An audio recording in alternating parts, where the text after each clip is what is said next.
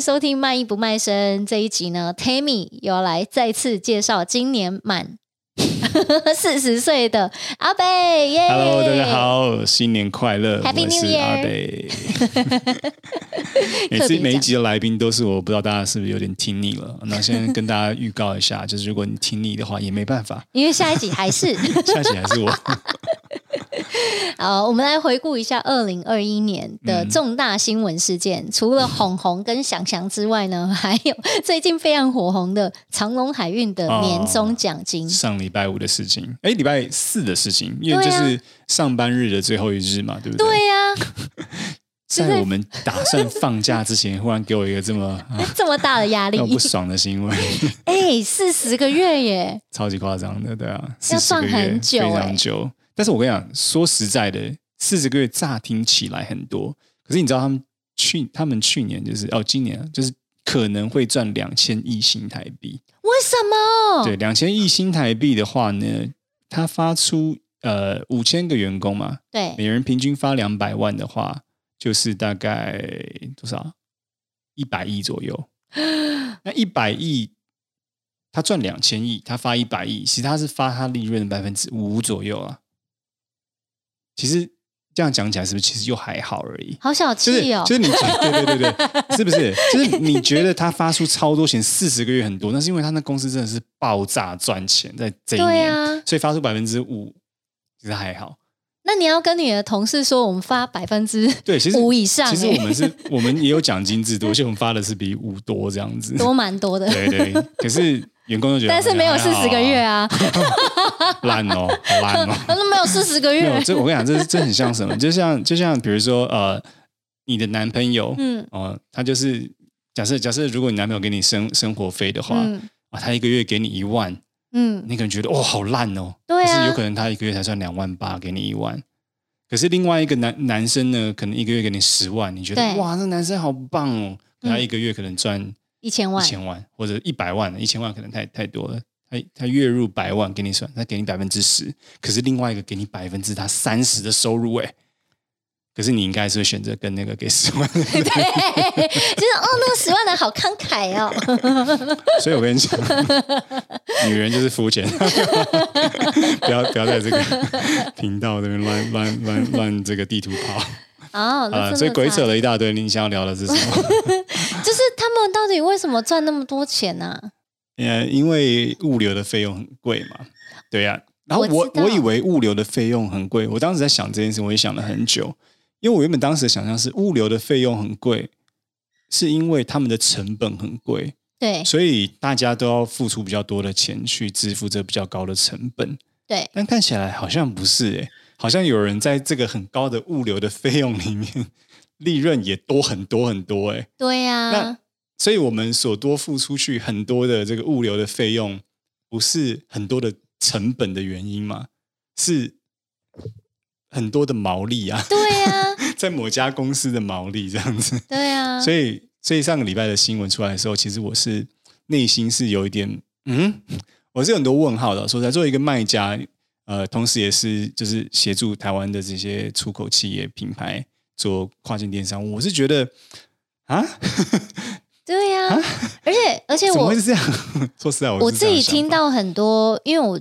就是在咨询的过程当中啊，有很多客户就说：“嗯、哎呦，现在海运费就是第一通先打来，就问说：‘哎，你现在遇到什么问题？’我说：‘哎，我现在遇到最大的问题就是现在物流费用很贵，我在犹豫我到底要不要做。’嗯，然后他就跟我说，以前他们叫那个货柜啊，就是在之前叫的时候，差不多四十死柜一千五百块美金而已。对，这在二零二零。二零一九年底左右的时候还是这样，就是疫情爆发前左右是一千五百块，然后后来有涨到差不多五千块，嗯，但是五千块其实大家可以接受，但是已经开始有一点在叫了。然后现在多少钱吗？我知道啊，因为刚刚我告诉你的数据啊，你要演哪一出？已经到两万多了，演什么演？已经都两万多嘞，很夸张哎，非常非常的夸张。对啊，因为其实呃，当然要看你的产品占那个货柜多大嘛，对不对？你想想看，如果你的商品是差不多呃一个货柜，说你商品是真大件货好了，我不是在骂你，你才小件货嘞。啊，你的商品 非常非常大，我们就假设好了，你一个货柜能够放五百件商品，好、嗯，那在一千五百块一货柜的时候，你的货运成本是呃三块美金嘛，对，对不对？但是在两万块的时候，你的货运成本是 四十块美金，差很多哎、欸。三块美金的货运成本跟四十块美金的货运成本是什么夸张的数字？那当然，我刚才说一个货柜放四百个东西，那当然是商品是比较比较高价值的，肯定它不可能那么那么大，结果卖五块吧。好，那如果你的东西是四百块的东西，好了，对不对？那原本这个国际运费三三块钱占四百块，可能是一个 percent 不到。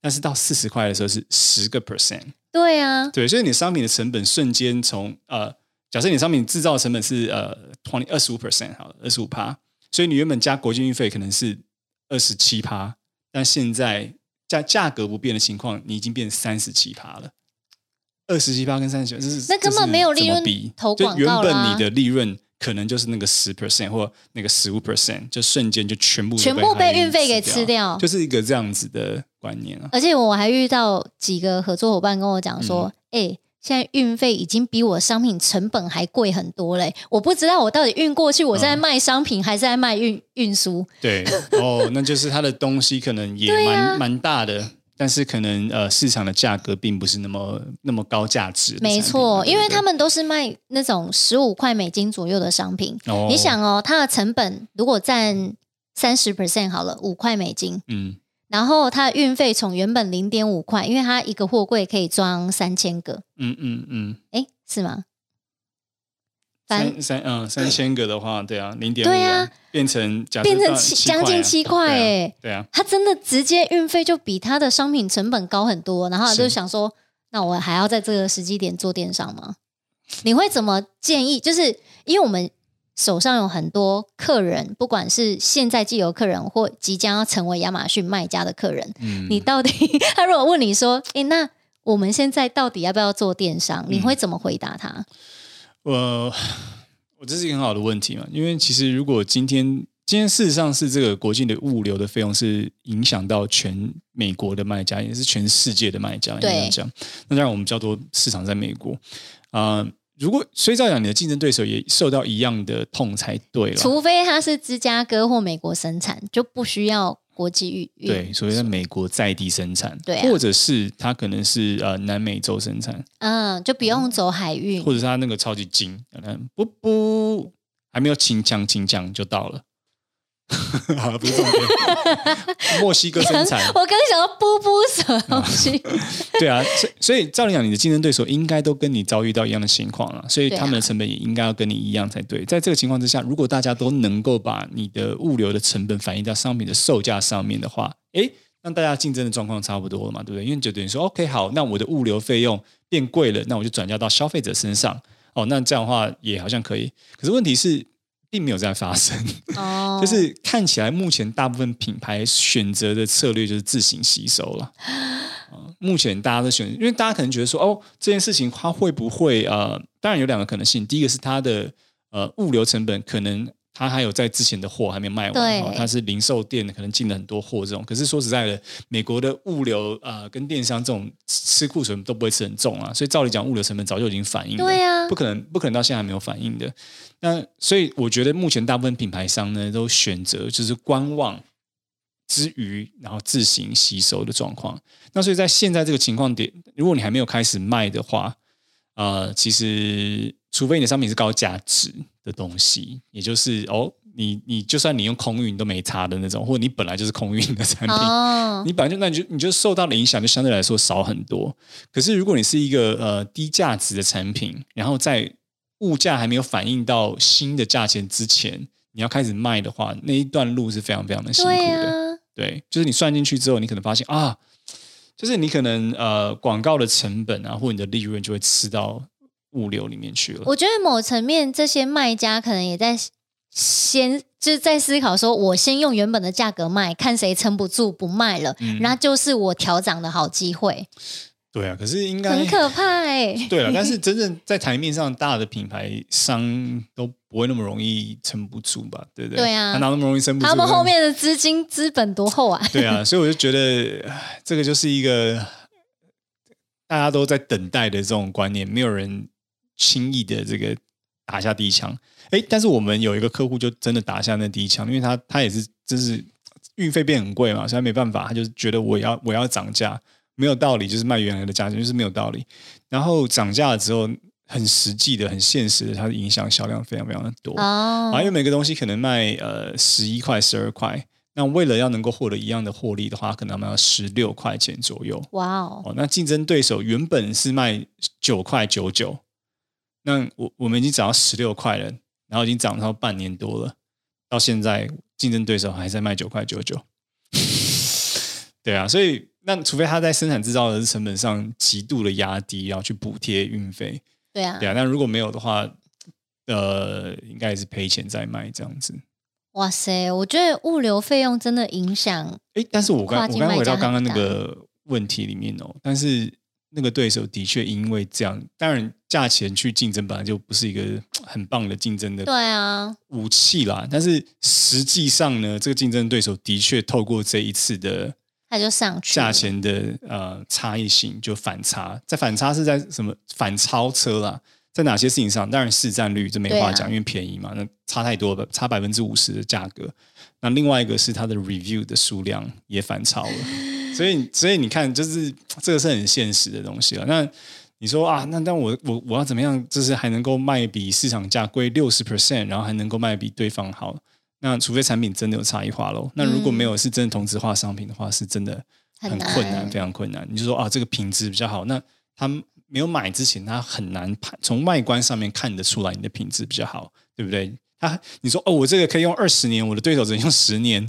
可是他没有把它弄用二十年之前，他都不会知道你的可以、啊、可以撑二十年嘛。所以，呃，这一次的确有一些品牌商可能可以利用这个过程呢，就是就超车一些品牌，但一般商人。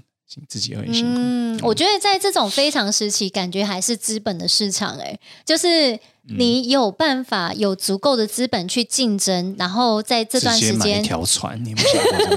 哭哦，买一条船不是你买一条船没用，因为 现在不是船不够，直接盖是货柜不够，直接开一个货柜啊！不要鬼扯，这些都不 是完全货柜不够。嗯，对啊，还有港口也不够。对，如果我们现在要。真的要涨价，因为憋不住了。Okay. 我们要怎么去反应？就是我到底该怎么调涨，然后消费者不会该，然后又愿意买，要怎么做？在文案上啊，等等。因为亚马逊，我我我觉得是几个啦。就第一个，如果你现在卖的价钱本来就比市场低很多的话，你就应该要先涨价到至少市场的 level，或比市场高百分之十到十五。我觉得这都是呃，你透过感知价值。嗯，都可以调整过来的事情。什么叫感知价值？就是你现在东西可能看起来太太便宜了哦，太便宜就是说你的设计很丑啊。我讲实在一点，我觉得你的对你这些竞争对手的文案啊、logo 啊，整个品牌的包装设计都很漂亮，所以它可以卖，比如说十五块，可是你可能就很盯啊，卖十三块，然后可能销量才差不多这样子，就升级一下视觉。对对，所以你现在现在至少你的目标是应该能够至少卖十五块或十六块半。哦，到这个程度，所以如果你现在的卖的价钱是比市场的价格还低的话，我觉得第一个努力的方向是至少卖到市场均价，或比市场价再贵百分之十左右，我觉得是可以的。但是如果你一下子要到比如说十八块、十九块的话，那除了产品的改善之外，你。你这个会非常的辛苦 啊，很很辛苦的原因就是因为呃，消费者没办法那么轻易的看出来你的产品在我刚才讲过嘛，本质上的差异。嗯、所以你一旦调价钱的话，不管你怎么讲，消费者他自己会做出他自己的判断啊。就是除非对不对，你的东西有独特的地方，要不然哇哇哇哇跟我们去攀啊，我花百分之二十三十多的钱去买你的做什么？当然，像讲刚刚品质的东西，如果你有非常好的影像去展示出，哎，你这个真的超耐用。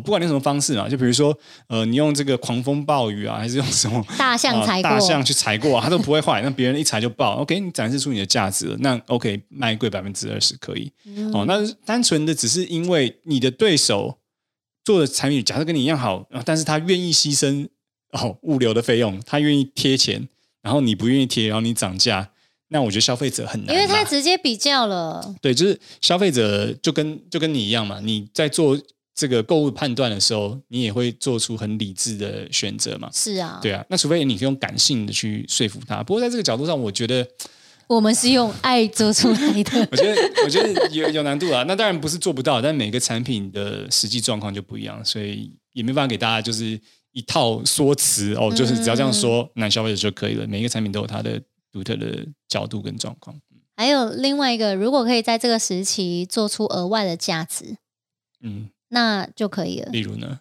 比如说，我我假设是卖红酒杯好了，嗯、那我就会说，你在这个饮用红酒杯的时候，你要听什么样的音乐，搭配什么样的灯光，嗯，然后你就可以感受到那个喝红酒不一样的气氛，嗯嗯，就是一个更懂更好的体验？嗯，对啊，OK，呀、yeah.。对啊，这样也是可以稍微涨价。可以啊，可以啊，可以啊，可以，或者是你给他别的别的呃软性的东西嘛，比如说你卖红酒杯，可是你告诉他说，呃，红酒跟 cheese 的呃配对的 pairing guide，呃，去哪里买哪些 cheese，或者是 Costco 的各式各样的红酒的 评论书 tasting guide 等等，就是透过呃软性的方式去帮你的产品加值嘛。那这些东西就是你你虽然是一本书，可是可能是电子书，嗯，所以。他不用物流费用，是啊，可能你可以免费的送送给那个所有买你的产品的人，所以你刚才讲这个为自己的产品加值，也是的确是一个很好的方向呀。嗯嗯，这样你就可以在 就不用直接比较，就是说，哎对，其实我这个杯子再附上一个额外神秘的小东西，或者是哎，我跟你讲，你买我这个杯子上面有个 QR code，嗯。然后当你一个人喝酒的时候，你就扫这个 QR code，就有一个帅哥跟正妹在手机上面开始陪你喝。哇，这个价值感多好！你可以选，就是哎，你要这是哪一国国籍啊？几岁？你要什么样的语言？对啊，什么语言？OK，啊，边喝边聊。哎，Cheers！好，这是我的创业项目，不要跟我抢。对，哦。这样刚那个这打动你了是？有哎、欸，我现在已经开始，我，我现在已经开始有画面，就是我可以选一个金发帅哥、哦。那你知道这东西很久之前就有了吗？哈、哦，我的意思说类似像色情聊天之类的。OK OK，一期一期一期直播，没这个功能啦，没这个功能。但反之哦，最后一道其实因为刚刚有讲说。船运的涨价，其实第一个反应是在跨境电商的卖家，而第二阶段其实就会影响到我们消费者了。肯呃肯定啊，因为大家一定会忍不住开始涨啦。肯定肯定，那涨了，这是物价啊，消费者买单，都是这是通货膨胀啊，物价上涨，对啊。赶快把钱花掉啊！我们今天不是要订，我们今天不是要订那个呃吃到饱吗？对啊，对啊，不是也说哦，一月一号起涨了，从五百多涨到七百多吗？对，对啊，所以物料一定上涨，就是全球不管是我们出口还是我们进口，这费用都会不断的调涨了。天哪，这个而且短期之内它好像是不会有任何的改变的。哦，对啊，现在钱越来越不值钱嘞，赶快把它花掉。唯一没有涨的就真的是薪水没有涨啊。除了某海运有四十对啊个月，对啊，好开心，好羡慕哦。总而言之呢，这个海运这件事情居高不下的费用还是没有办法在短期之内解决，而这也会带动这些美国的本土企业其实有更高的机会，因为。他们就不用国际运输啊，他们就是当地生产，嗯、然后就可以跟这些不管是我们亚洲制造、台湾或中国或日本制造，就是其实我们已经好像没有成本优势了。嗯，因为他也不用不用靠关税战就可以直接让你不不愿意再进。对呀、啊，所以他根本也不用什么惩罚性关税了，根本就是这些全部。只要物流费用一直这么贵的话，就不用再进口。对、啊、但没有，但当然也不会那么快，因为美国实际上当地没有这么多工厂能够做这么多事情。欸、对啊，对，所以呀，短时间之内还是要仰赖进口这件事情。嗯，但你想哦，如果接下来这件事情越演越烈，嗯，我们可能台湾已经没有真正的生产制造的。竞争力就是比起美国这些本土品牌或本土制造，嗯，那我们还可以靠什么赢呢？就是看起来我们可以去做的，好像就是要不断的创新啊，研发创新，对不对？真正了解消费者的痛点。不过这就很重要，就是如果你今天不是直接面对消费者销售的时候，你不会太去在乎消费者的痛点，对，因为你就觉得哦，那就是我就这样做。所以呃，常常我们讲说哦，直接面对消费者或者制造工厂，工厂要卖直接做品牌卖给消费者。当然，除了缩短啊、呃，中间就是。就是剔掉中间商这件事情啦，利润更高之外，能够有产生更高的利润之外，其实它也是一个让你更了解消费者的好的管道。哎、那当你更了解消费者的时候，你的创新跟你嗯，因为你每天在想的就已经不是工厂产线的问题，对呀、啊，而是你在想产品体验，对，你在想消费者他到底有什么痛点还没有被解决的，我们的产品怎么样更好的。呃，服务这些在美国的消费者或在欧洲的消费者，那当你每天想的是消费者的时候，你就更容易产生出产品的创新。嗯、呃，而而到时候你有新的创新的时候，你又不用去呃去说服，比如说美国的 Walmart 的这个采购，对，拜托拜托卖一下我的东西，你就直接能够透过你的品牌把你的商品推上市。那这样具有高度创新的产品，真正能够解决消消费者的商品的话，就所谓的高价值商品嘛。嗯，那我们刚才开始有提到，就是说，哎，那如果你的商品哦，就是寄到美国去，但是它价值不是很高的时候，运费就会看起来非常非常的贵。可当你今天商品的价值很高的时候，那运费即便它在涨，它还是呃。占小小的比例而已啦，是啊，对啊，那所以而且你跟对手就不用马上就直接比价格战，那就很大的差异。嗯，你就思考看看戴森跟一般吹风机的价差差多大，就是大家努力成为这个最好的商品，然后有创新。对啊。这才是真正的王道，没错没错，差异化，差异化。好，今天的分享就在这里。哎、欸，不要过四十岁就开始口无遮拦。好，今天的分享到这边啦，See you next time，大家拜拜。